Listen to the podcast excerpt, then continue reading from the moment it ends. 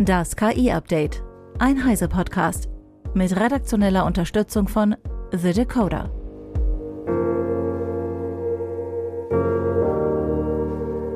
Hallo, ich bin Isabel Grünewald und dies ist unser Deep Dive zum Wochenende. Bei all den Neuigkeiten zu Entwicklungen von und Anwendungsgebieten für generative künstliche Intelligenz kommt ein kleines Teilchen manchmal zu kurz. Der Prozessor.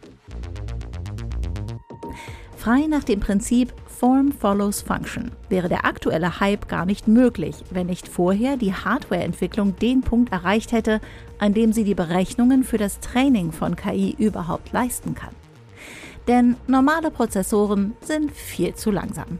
Für das maschinelle Lernen sind spezielle Rechenbeschleuniger unabdingbar. Wer also Zugang zu den nötigen Halbleitern hat, hat bei der aktuellen Entwicklung die Nase vorn. Darum widmen wir uns im Deep Dive in dieser Woche diesen kleinen Bauteilen, die eine so große Wirkung haben.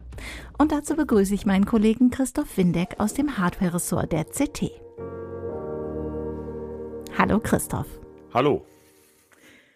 Wenn ich das richtig verstanden habe, was ich vor unserem Interview alles gelesen habe, dann sind KI-Beschleuniger sowas wie Grafikkarten auf Speed, oder? Kann man ein bisschen so sagen. Also es begann sozusagen mit Grafikkarten.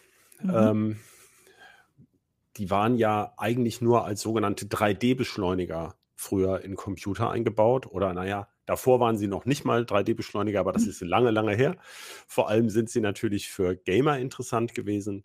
Später gab es dann ja auch sogenannte Workstation-Grafikkarten, die gibt es immer noch, die mhm. zum Beispiel große Modelle für Konstrukteure optimiert beschleunigen können, sodass man da in Echtzeit eben reinzoomen kann in eine große Flugzeugturbine und alle Teile sieht.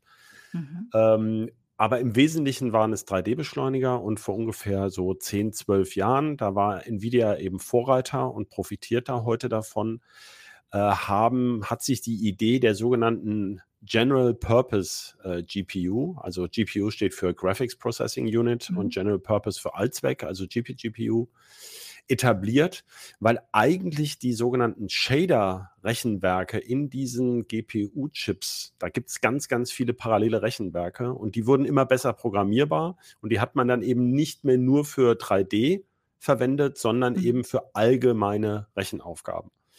Und daraus hat sich, die haben aber starke Beschränkungen immer gehabt. Also die konnten zum Beispiel nicht beliebig komplexe Programme machen oder wurden stark ausgebremst bei bestimmten äh, Zugriffstypen. Und das wurde eben über die Jahre oder Jahrzehnte, kann man schon sagen, immer weiter optimiert. Mhm. Und diese heutigen, also KI-Beschleuniger, da geht es vor allem um Matrix-Multiplikation, die man sehr schön parallelisieren kann. Und dafür haben diese Rechenbeschleuniger Spezialrechenwerke, die sozusagen dem Spieler gar nichts mehr nutzen. Ja, okay. Deswegen deswegen ist es ja und nein. Also es sind heute spezielle Rechenbeschleuniger für KI insbesondere optimiert, äh, die aus Grafikkarten entstanden sind, aber die nicht mehr so richtig wie Grafikkarten funktionieren. Die, die haben auch gar keinen Grafikanschluss mehr. Also die stecken ja in Servern ähm, und ähm, sind extra dafür ausgelegt. Okay. Du hattest gerade auch schon multiplizieren gesagt. Ähm, so wie ich mir das in meinem nicht sehr hardwarebewanderten Hirn vorgestellt habe, ist quasi der Unterschied, dass 'ne normale 'n normaler Prozessor addiert die ganzen Nullen und Einsen und all die Prozesse, die da sind und eine GPU oder ein KI-Beschleuniger multipliziert, was natürlich viel schneller ist, weswegen wir ja auch das kleine und das große einmal eins lernen, ähm, als wenn man, weiß ich nicht, 40 mal plus rechnen muss oder so. Richtig? Nein, das ist so Nein. nicht. Das ist zu naiv. Also, was man sagen kann, ist, der KI-Beschleuniger multipliziert wahnsinnig schnell und vor okay. allem multipliziert er parallel. Ähm, ich habe ja bei einem, sagen wir, ich gehe jetzt mal von einem Serverprozessor aus. Die stärksten Serverprozessoren haben heute so ungefähr 100 Kerne pro Stück, manche mhm. auch schon mehr. Kann ich also einen Server bauen mit zwei Prozessoren, 200 Kernen ungefähr, 400 sogenannte Threads, also die können mehrere Sachen parallel. Mhm. Und die können dann äh, zum Beispiel, jeder Kern kann zwei 512-Bit-Werte gleichzeitig miteinander multiplizieren. Das kann schon ein normaler Prozessor. So ein Rechenbeschleuniger kann aber zum Beispiel 32.800 mal solche Zahlen, also ein einziger Chip, multiplizieren und auch okay. in quasi demselben Schritt mit einem Wert noch dazu addieren. Da geht es um ähm, Addition, also Multiplikation plus anschließende Addition ist ein ganz häufiger Schritt, der bei der Verarbeitung dieser KI-Daten auftaucht. Und da kann der Rechenbeschleuniger zwei Sachen noch besonders, außer dass er das viel mehr kann. Mhm. Er kann ähm, auch spezielle Datenformate. Es hat sich nämlich zum Glück für die KI, deswegen boomt die auch so, gezeigt, mhm. Dass man gar nicht immer mit so sehr genauen Zahlen arbeiten muss bei vielen Werten, sondern man kann die stark vereinfachen. Man kann die quantisieren, nennt man äh, okay. das. Man nimmt statt einer langen Gleitkommazahl, ähm, kann man bestimmte Werte auf ähm, kurze Gleitkommazahlen zurückführen, zum Beispiel, oder sogar Ganzzahlen. Und die belegen einfach, die brauchen viel einfachere Rechenwerke Mhm. Und äh, die können zum Beispiel auch viel effizienter arbeiten. Man kann viel mehr von denen zusammenpacken. Die können bei niedrigerer Taktfrequenz, wenn ich sehr viele nebeneinander schraube, sozusagen in dem Chip, mhm. kann ich sehr viel mehr nebeneinander packen. Also das ist einer der Effekte, die eben sozusagen der KI-Multiplizierer besonders toll kann, während mir das bei dem Allzweckprozessor nicht so viel nutzt, außer der ist nur für KI da.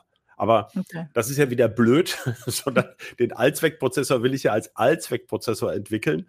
Und es hat sich eben etabliert, den KI-Beschleuniger daneben zu bauen, sozusagen. Obwohl mhm. allmählich sogar KI-Beschleuniger kommen, die selber als Prozessoren arbeiten können. Also das ist aber eine ich, Sonderrichtung. Ja? Ich wollte gerade sagen, wenn die so viel schneller und effizienter sind, warum benutzt man nicht nur noch die? Ja, das ist, ähm, das ist ein bisschen kompliziert. Du musst ja auch noch irgendein Betriebssystem booten. Und äh, tatsächlich macht Nvidia gerade genau das. Sie bauen Supercomputer mit einem selbst entwickelten Allzweckprozessor und einem KI-Beschleuniger als Tandem zusammengekoppelt, mhm. wo gar kein Prozessor von AMD oder Intel mehr drin ist. Also auch um selber noch mehr von dem Kuchen aufzuessen.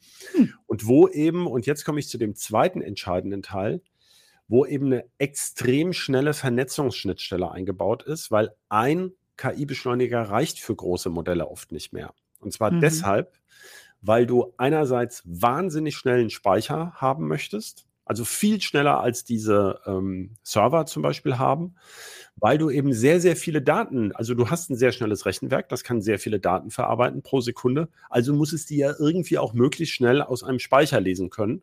Mhm. Und dafür sind diese normalen Arbeitsspeicher schon zu langsam. Und auch da bedient man sich bei Speicher, der einstmals für Grafikkarten ein bisschen entwickelt wurde, mittlerweile aber eigentlich fast nur noch auf diesen KI-Beschleunigern zum Einsatz kommt. Ähm, das ist sogenanntes High Bandwidth Memory, also das deutet schon an, große Bandbreite. Wir sprechen lieber von Datentransferrate. Das sind mhm. spezielle gestapelte Speicherchips, auch in einem speziellen Fertigungsverfahren produziert, die unmittelbar neben diesen Chip gepackt werden. Also quasi schon eine Einheit aus Recheneinheit und Speichereinheit bilden. Mhm. Ja? Und das ist dann zum Beispiel auch viel, viel mehr Speicher als auf einer normalen Grafikkarte sitzt. Ja? Eine normale Grafikkarte okay. heute hat so 16 Gigabyte. Das ist also natürlich eigentlich auch schon viel. Manche Handys haben heute so 8 bis 12, ein PC manchmal 32. Da liegen die also so dazwischen. Mhm. Aber diese KI-Beschleuniger, die haben zum Beispiel 80 und demnächst über 100 Gigabyte pro Stück und auch noch super schnell. Das macht sie auch unter anderem so sehr viel teurer. Und die mhm. werden nun, weil in diese 80 Gigabyte große Modelle ihr habt das ja bei euch im Podcast schon oft gesagt, 175 Milliarden Parameter, Parameter oder sowas. Das ja. passt natürlich gar nicht da rein. Mhm. Das heißt, man möchte also diese KI-Beschleuniger auch noch super schnell zusammenschalten. Und dafür gibt es dann eben eine super schnelle Schnittstelle, die direkt in diesen Chip eingebaut ist, sodass du dafür nicht noch eine extra Steckkarte brauchst, die halt wieder Energie braucht, noch einen Chip braucht und so weiter. Mhm. Und diese Verknuselung von super spezialisierten Rechenwerken, super schnellem Speicher und einer super schnellen Schnittstelle, um zum Beispiel Tausende von diesen Dingern zusammenzuschalten. Mhm. Also wir reden wirklich über Rechencluster, die im Moment aufgebaut werden mit mehreren tausend dieser Karten, die auch über eine Milliarde US-Dollar kosten. Also ein einziger Supercomputer für äh, KI. Das sind spezielle Konstruktionen, die man so zum Beispiel für diese Supercomputer, über die wir so gerne berichten, fürs Superrechnen, HPC, ne, Top mhm. 500 Liste, die sind eben etwas anders konstruiert, weil man für KI sie etwas anders bauen möchte, aus den Gründen, die ich gerade so ein bisschen angerissen habe. Mhm. Und diese Spezialchips sozusagen, die boomen derzeit wie geisteskrank, weil, weil jeder die haben möchte jetzt, der das Geld hat, um seine tollen KI-Modelle darauf entwickeln zu können. Möglichst schnell, also vor den anderen, nicht? Ja. Also der Druck ist einfach, ähm, das habt ihr ja oft berichtet, Meta will besser sein als OpenAI ja. und Google zieht von rechts vorbei und so weiter und so weiter. So, ähm, so ist im Moment das Rennen. Das sind ja jetzt alle die Großen, die auch das Geld haben, um das in solche super schnellen, super teuren, wie du schon gesagt hast, Chips und Rechner zu investieren. Wie kann man denn da als normales Unternehmen mithalten? Muss man sich im Prinzip an einen von den Großen anklinken oder ist das Teil des Modells der Großen, dass sie das auch ein bisschen verteilen oder halten die den Kuchen komplett für sich so an vier, fünf? Ja, da gibt es, also ich bin nicht der Software-Experte, muss ich dazu sagen. Das wäre mhm. mal ein, wahrscheinlich ein weiterer Deep Dive, was da geht. Da gibt es sehr unterschiedliche Meinungen.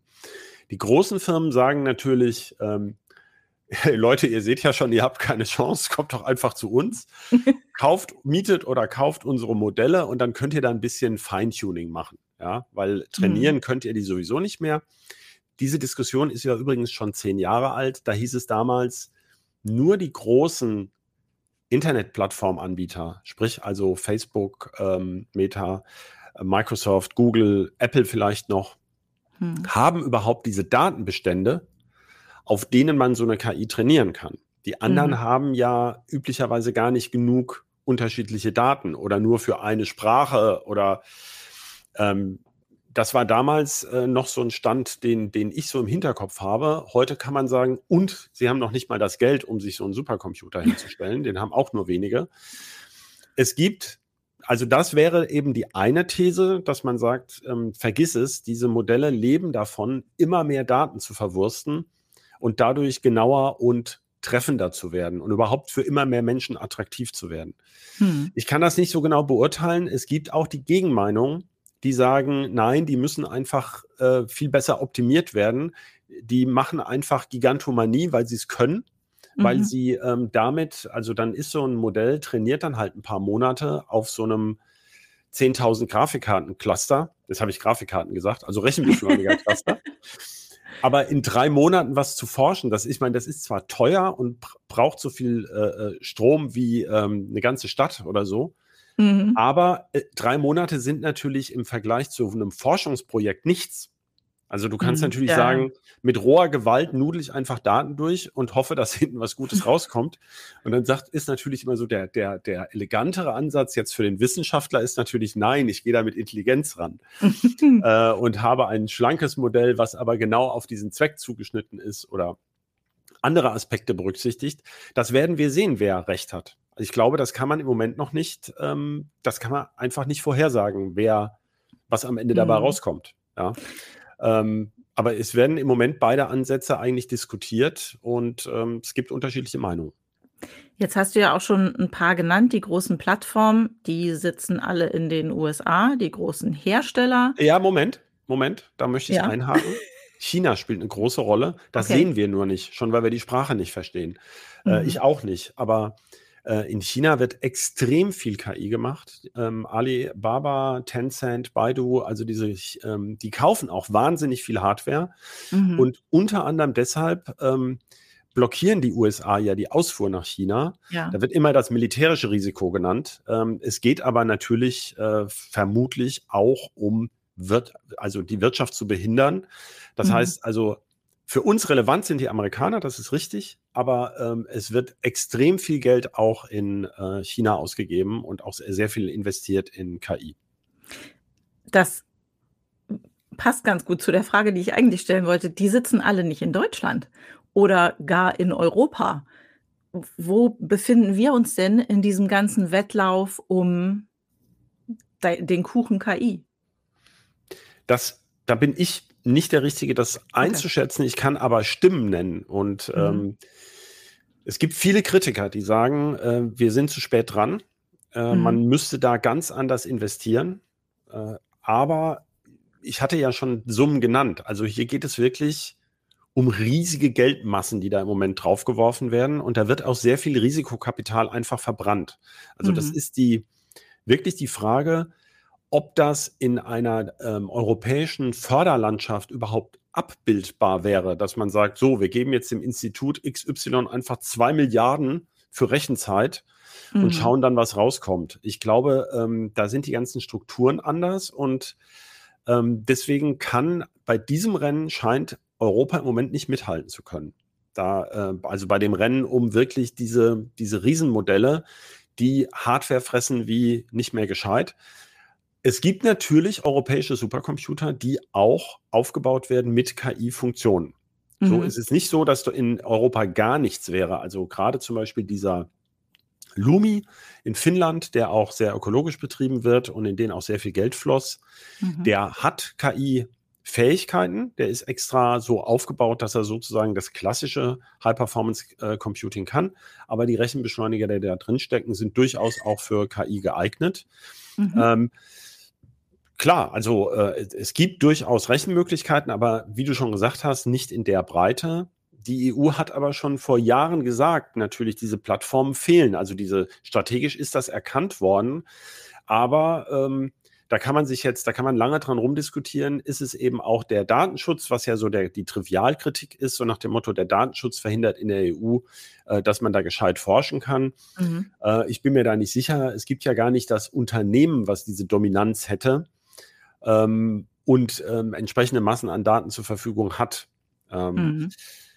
Wie gesagt, das ist eher eine Frage. Also es geht bei KI letztlich immer gar nicht um die Hardware. Also die Hardware ist nur Mittel zum Zweck. Es geht eigentlich immer um die Datenbestände. Also man muss sich eigentlich nicht, glaube ich, zu sehr an der Hardware festbeißen, obwohl das im Moment das große Ding ist.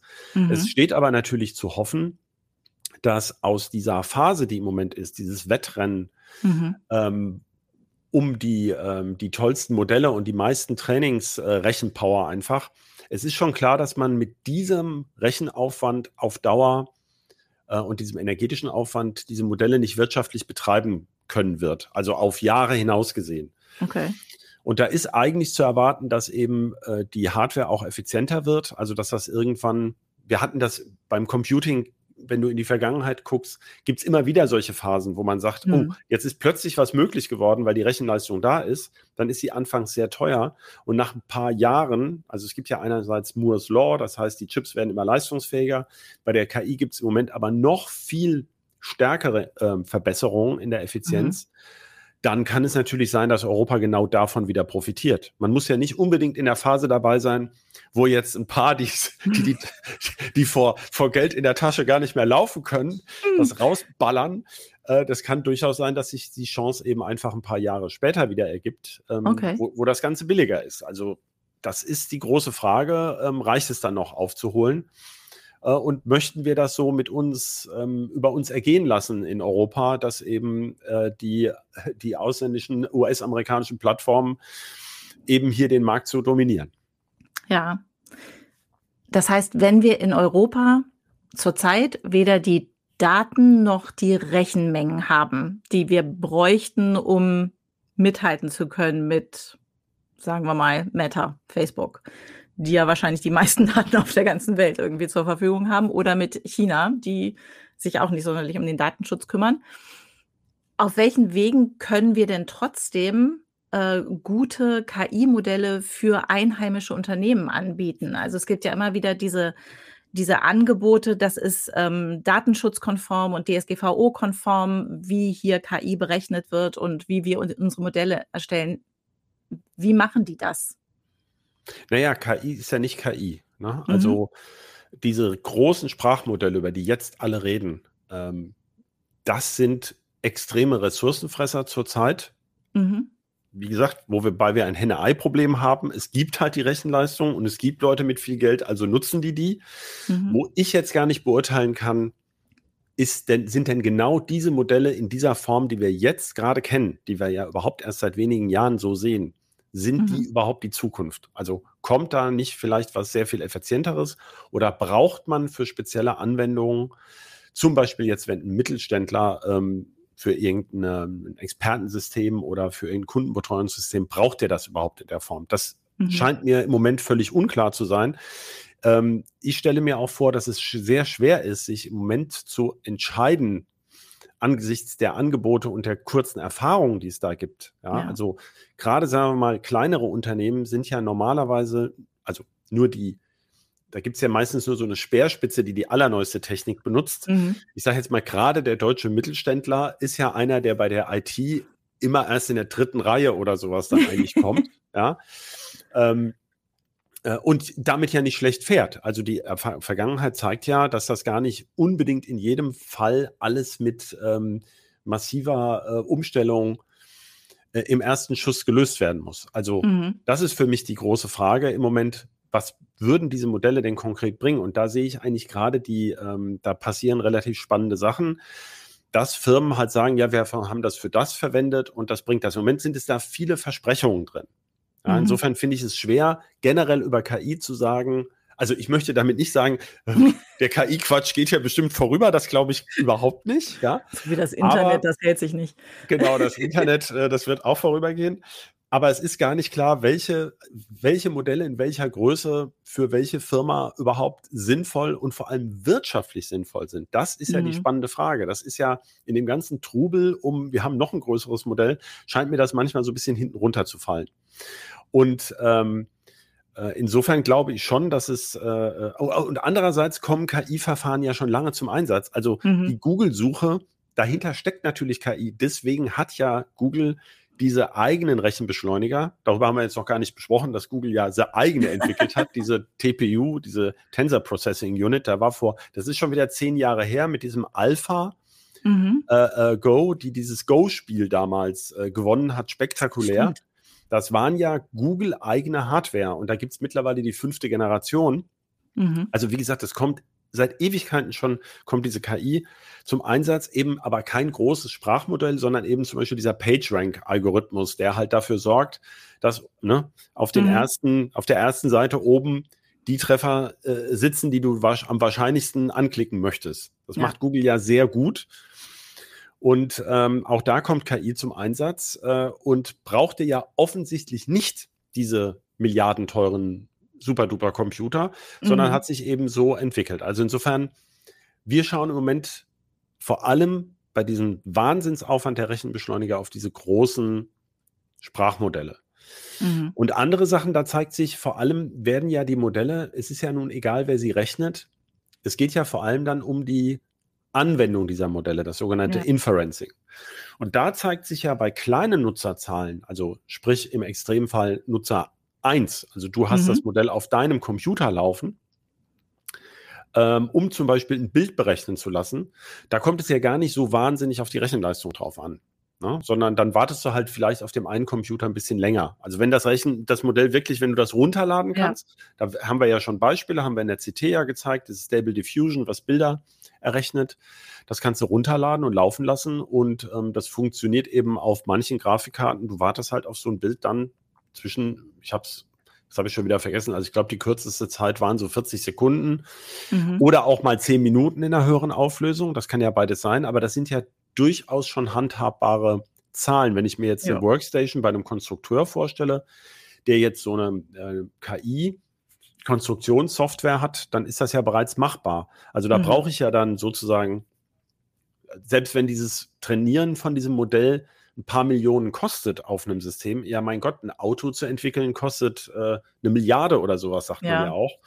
Also es gibt ja viele Dinge, wo die Entwicklung ein paar Millionen kostet. Ähm, das ist jetzt nicht, äh, wie soll man sagen, das äh, stört die Techniker an sich nicht.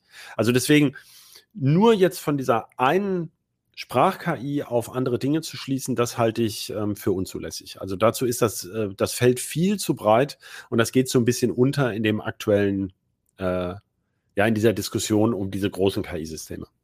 Das heißt, nicht jedes kleine KI-Startup, was irgendwie eine Idee hat für, weiß ich nicht, ein Modell, das einen Handwerksbetrieb effizienter laufen lassen kann oder so, ähm, ist unbedingt darauf angewiesen, dass sie ein komplettes Modell trainieren, sondern nur, dass sie ein bereits trainiertes Modell benutzen und quasi für ihre Zwecke zuschneiden. Genau, das gibt es. Also diese Art gibt es auch, dass man mhm. äh, diese Modelle sozusagen tuned für ein spezielles Anwendungsbereich. Und Aber dafür braucht ja man nicht diese mega hyper duper Chips, um das zu machen. Nicht in jedem Fall. Also okay. es gibt zumindest Modelle, wo das, äh, wo das möglich ist. Und ähm, wie gesagt, das hatte ich ja vorhin schon mal gesagt, ähm, man profitiert natürlich von dieser Entwicklung jetzt. Also mhm. die äh, bei diesen, bei diesen allerstärksten Rechenbeschleunigern, die im Moment so heiß gehandelt werden, weswegen diese Nvidia-Aktie beziehungsweise der Börsenwert der Firma Nvidia jetzt bei rund, also über eine Billion US-Dollar schon steht. Mhm. Ähm, da ist es so, um mal eine Zahl zu nennen, äh, da hat diese diese im Vergleich zu ihrer Vorgängerin, der A100, hat diese H100, ich sag mal, da lagen zweieinhalb Jahre dazwischen, lass es mhm. drei gewesen sein, ähm, bei manchen Berechnungsverfahren um den Faktor 6 zugelegt. Ja, in der Geschwindigkeit. Das ist ja schon eine extreme Effizienzsteigerung. Mhm. Die ist natürlich auch teurer geworden, klar, aber du hast am Ende immer noch einen Netto-Nutzen, falls mhm. du jetzt genau diesen Algorithmus da haben möchtest. Und diese Effizienzverbesserung, davon profitieren ja am Ende alle. Ne? Mhm. Also im Moment kann man die natürlich etwas schlecht kaufen, diese Karten, weil alle, alle drauf, alle sich drauf stürzen. Aber in ein paar Jahren ähm, wird eben diese KI-Rechenleistung sehr viel billiger zur Verfügung stehen. Ähm, okay. Das ist ja, ist ja trivial. So, so funktioniert die ganze IT, dass halt immer die Rechenleistung günstiger wird. Aber bei KI mhm. sehen wir es besonders stark. Und äh, da liegt ja auch noch eine große Chance drin. Ähm, und äh, auch da investiert übrigens die EU strategisch. Also man versucht da ja eigene Rechenbeschleuniger ähm, auch äh, in der EU zu entwickeln. Okay. Äh, ist allerdings ja jetzt nicht gerade nach meinem Eindruck so richtig vorne mit dabei. Mhm. In bestimmten Feldern aber sehr wohl. Also diese KI-Anwendungen, ja. zum Beispiel Kameradatenverarbeitung oder Sensordatenverarbeitung für Autos. Mhm. Ähm, da steht die EU eigentlich relativ gut da.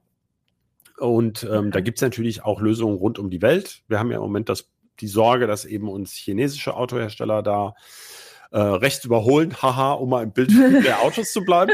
Aber äh, bei, den, bei den Sensoren gibt es Firmen wie Bosch und Infineon und so, NXP, also europäische Hersteller oder gar deutsche Hersteller, die da wirklich sehr gut im Rennen sind und diese Art KI auch eben längst ähm, ja, erforschen und einbauen.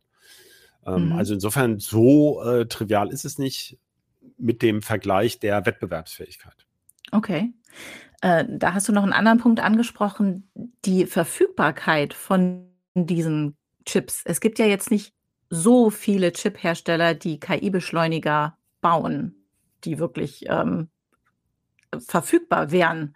Also wenn ich die Zahlen höre, von denen du da geredet hast, mit äh, diesen riesigen Serverfarmen, die über, aufgebaut werden äh, für das Cloud-Training, also für das Training von KI-Modellen in einer Cloud, ähm, sind denn da überhaupt noch Chips zu haben auf dem Markt?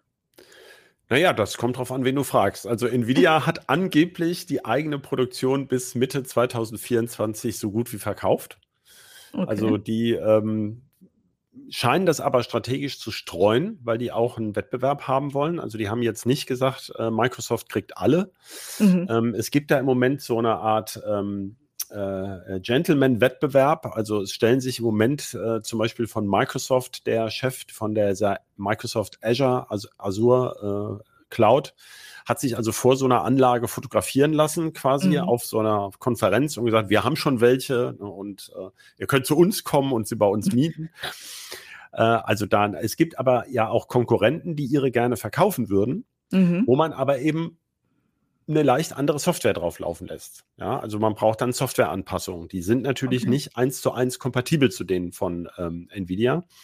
Und äh, die sagen aber, die sind für bestimmte Algorithmen sogar besser ge geeignet. Also es gibt Konkurrenten, mhm. aber dieser, also es ist klar, dass der Rechenbedarf steigt, nicht nur bei KI, sondern eben auch durch diese zunehmende Autonomie der Autos und der mhm. Vernetzung. Mhm. Auch äh, diese 5G-Netze wurden ja mit dem Ziel aufgebaut, eine stärkere Sensorvernetzung zu machen. Wir reden überall von Digitalisierung im Gesundheitswesen in dem Mittelstand, sonst wo. Also man mhm. geht davon aus, dass der Chipbedarf weiter stark wächst. Das ist ja gerade der Grund, warum die EU eben auch diese Milliardeninvestitionen oder Subventionen ermöglicht, damit zum Beispiel, da profitiert ja nun Deutschland ähm, wahrscheinlich stark von, Intel in Magdeburg, TSMC in Dresden, ja. äh, Wolfspeed, gut, geht es um ein bisschen was anderes, geht es um ähm, Halbleiter für, für Solartechnik zum Beispiel. Mhm. Also, dass die halt zusätzliche Kapazitäten auch, die für äh, die EU erreichbar sind, also in der EU aufbauen. mhm. unabhängig eben gerade von Taiwan speziell. Und ähm, ja, man geht davon aus, dass der Bedarf stark steigt und baut deswegen Kapazitäten auf, klar, um den auch zu sichern. Um, mhm. da sind europäische Autohersteller konkret beteiligt, die sich zum Teil an in Chiphersteller investieren und sich Kontingente sichern, dass sie sagen, wenn ich dann mal meinen äh, Chip brauche für die zusätzlichen Autonomiefunktionen im Auto, dann kann ich den eben auch, ähm, habe ich die die Supply, wie sagt man, die Lieferfähigkeit schon gesichert. Also da habe ich meine Kontrakte. Das geht jetzt mehr okay. in die Richtung. Großes Vorbild ist hier Tesla, die das angeblich schon seit Jahren so gemacht haben. Ne? Mhm. Die stellen sich ja auch hin und sagen, für uns ist der äh, Chip eben viel zentraler.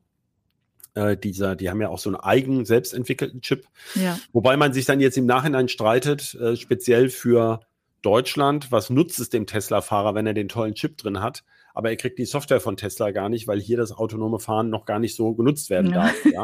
Also das ist ja auch immer viel komplexer, wenn man genauer hinguckt und gar nicht ein so eindeutiger Wettbewerbsvorteil bisher. Aber man geht mhm. davon aus, dass Autos bis 2030 einen viel höheren sozusagen Chip-Anteil auch an der Wertschöpfung haben. Und darauf mhm. bereiten sich sowohl die Chip-Hersteller als die Autohersteller auch vor. Und dabei spielt KI natürlich eine große Rolle.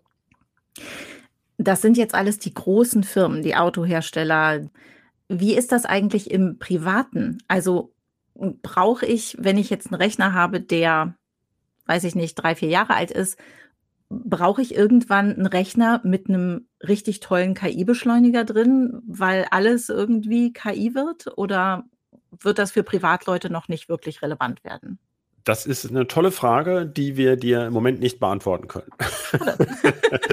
und zwar, ja, und zwar kommen gerade die ersten Chip-Generationen von AMD und Intel auf den Markt, die ähnlich wie die Smartphone-Chips, die das ja schon lange haben, mhm. jetzt auch spezialisierte KI-Beschleuniger eingebaut kriegen.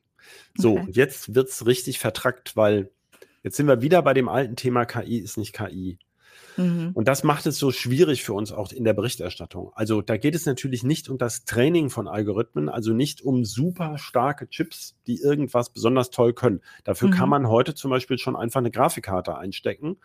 Diese Spiele-Grafikkarten erben sozusagen von diesen Rechenbeschleunigern auch bestimmte KI-Beschleunigungsfunktionen. Natürlich nicht mhm. so ausgeprägt. Da sind eben nicht ja. 80 Gigabyte RAM mit äh, 3 Terabyte drin. Du willst ja auch für, nicht für 25.000 Euro eine Karte in deinen PC stecken und dein Notebook-Akku wäre dann auch sozusagen in sieben Sekunden leer, wenn die loslegt. ähm, aber man kann eben diese Grafikbeschleuniger durchaus auch für KI-Algorithmen äh, einspannen und wenn das mhm. nicht in Echtzeit laufen muss, ähm, und du 30 Sekunden auf so ein Bild, hatte ich ja vorhin genannt, warten kannst, ähm, dann reicht das schon. Ja. Okay. Jetzt gibt es aber natürlich zunehmend auch KI-Anwendungen, die unseren, in unserem Alltag Einzug halten. Wir alle praktisch, wahrscheinlich alle, die zuhören, nutzen schon welche, nämlich die KI-Funktion ihrer Handykamera.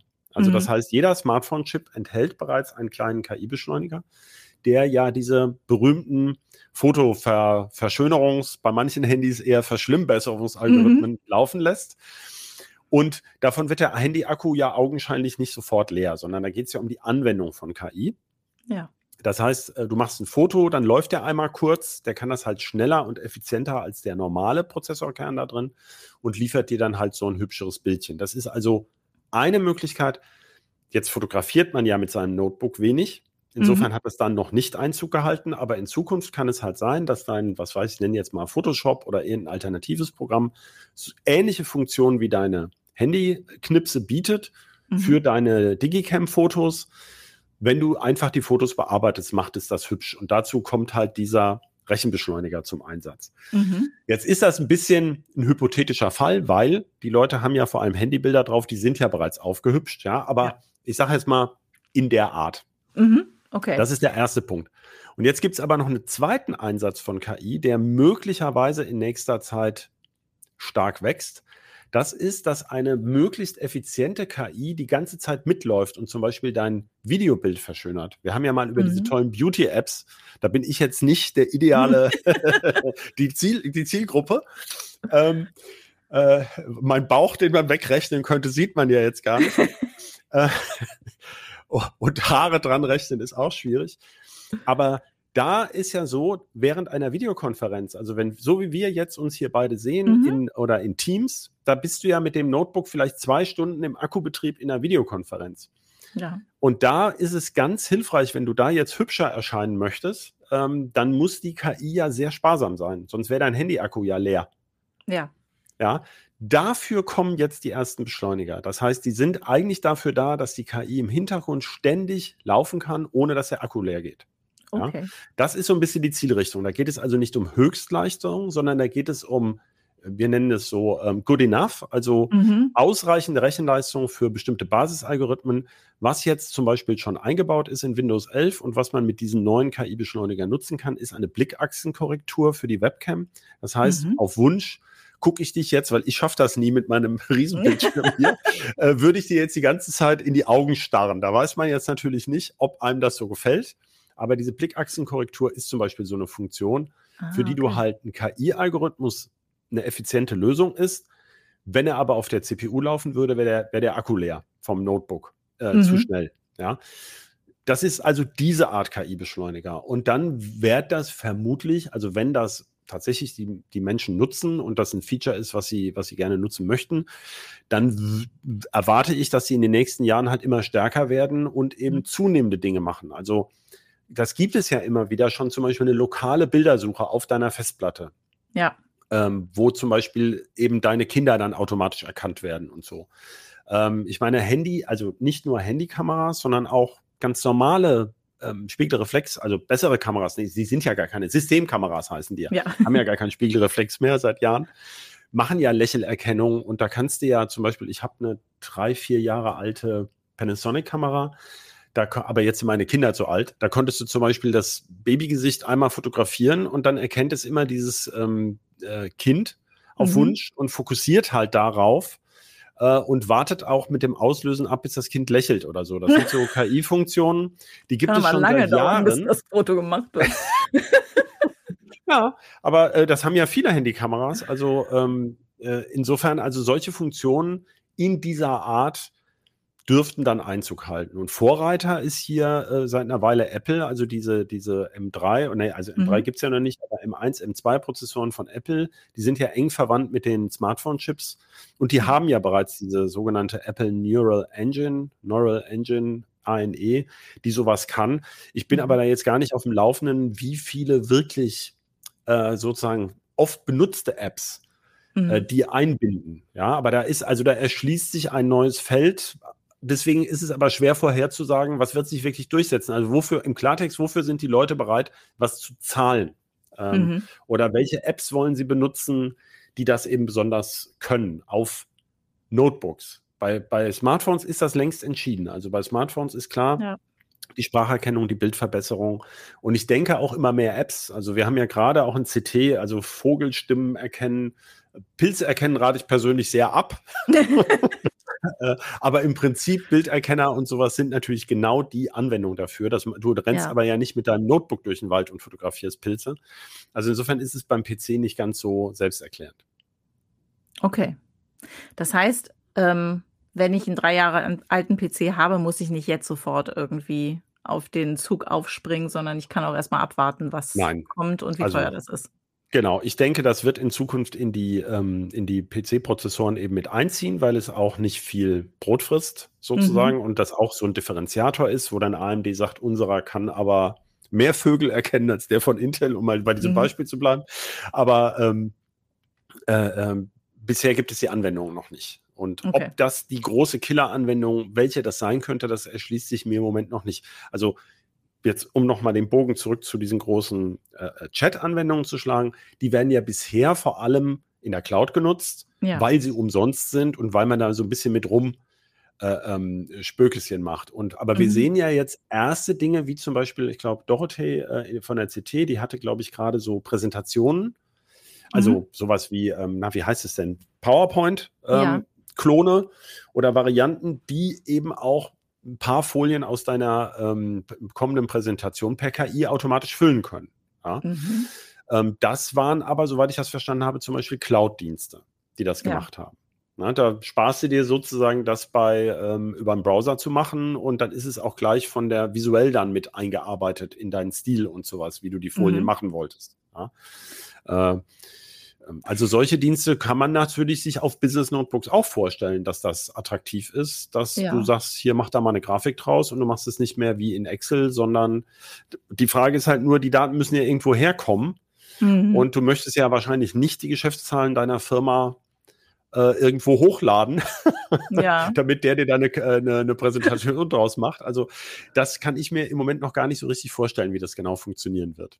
So eine firmeninterne Cloud oder so, die sich dann wiederum bei den großen Diensten bedient, um nur das an Rechenleistung von denen quasi einzukaufen, aber das Ganze bleibt in der Cloud. Funktioniert sowas? Also ich stelle mir jetzt gerade wie so ein Diagramm vor. Naja, es gibt im Moment ja große Diskussionen um äh, Confidential Computing. Da geht es ja um mhm. sowas, dass also du die Cloud nutzen kannst, deine Daten bleiben aber die ganze Zeit verschlüsselt. Ja. Da gab es mal so eine Diskussion um sogenannte homomorphe Verschlüsselung. Das ist auch so ein Verfahren, womit du ähm, deine Daten mit deinem Schlüssel ähm, angeblich sogar andere Leute drauf rechnen lassen kannst ähm, und trotzdem bleiben sie irgendwie geheim. Aber das ist für mich, ich bin ja nur Elektroingenieur, ist ein bisschen Voodoo. Äh, ich, also anwendungsreif scheint mir das im Moment noch nicht zu sein. Okay. Äh, es geht ja auch um Zugriffsrechte. Ne? Du musst ja auch immer äh, sagen, du kannst ja nicht einfach deine Kundendaten oder Mitarbeiterdaten ähm, daraus was äh, irgendwelche Schlüsse ziehen lassen, die dann jeder in deiner Firma einfach einsehen kann. Du musst mhm. ja trotzdem gewisse Linien einziehen, wo du sagst, das sind Daten, darauf darf eben dieser Personenkreis oder Mitarbeiterkreis zugreifen und auf diese eben nicht.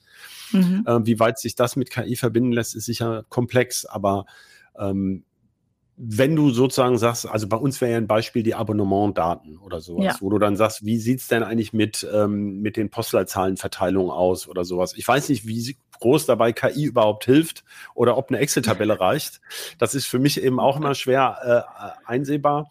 Aber äh, klar darfst du, wenn du die Einwilligung hast von den Kunden, darfst du diese Daten natürlich da verarbeiten. Und ähm, im Rahmen deiner Dienstleistungsverträge damit umgehen. Ja, das mhm. ist ganz klar. Und äh, ähnlich, aber da, das ist ja gerade eine Diskussion, die ihr, glaube ich, schon mal auch hattet, dass die Banken eben auch Daten dann zusammenführen. Und da ist dann schon die nächste Frage. Also da sind ja. wir beim Datenschutz und nicht mal bei der KI. Das heißt, das wäre wahrscheinlich dann auch ein, ein Thema für eine der nächsten Deep Dives. Wie können wir überhaupt datenschutzkonform KI betreiben? Aber dafür haben wir ja auch Datenschutzexperten im Haus. genau. Dann fragt mal lieber die. Prima.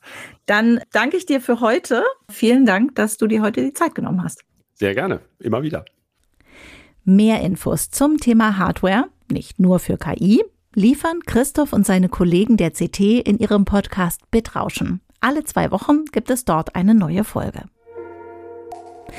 Und das war das KI-Update für heute.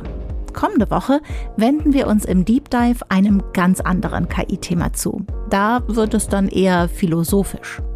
Zusammen mit Wolfgang Stieler von der MIT Technology Review gehe ich der Frage auf den Grund, wie viel Bewusstsein generative KI haben kann oder vielleicht sogar schon hat.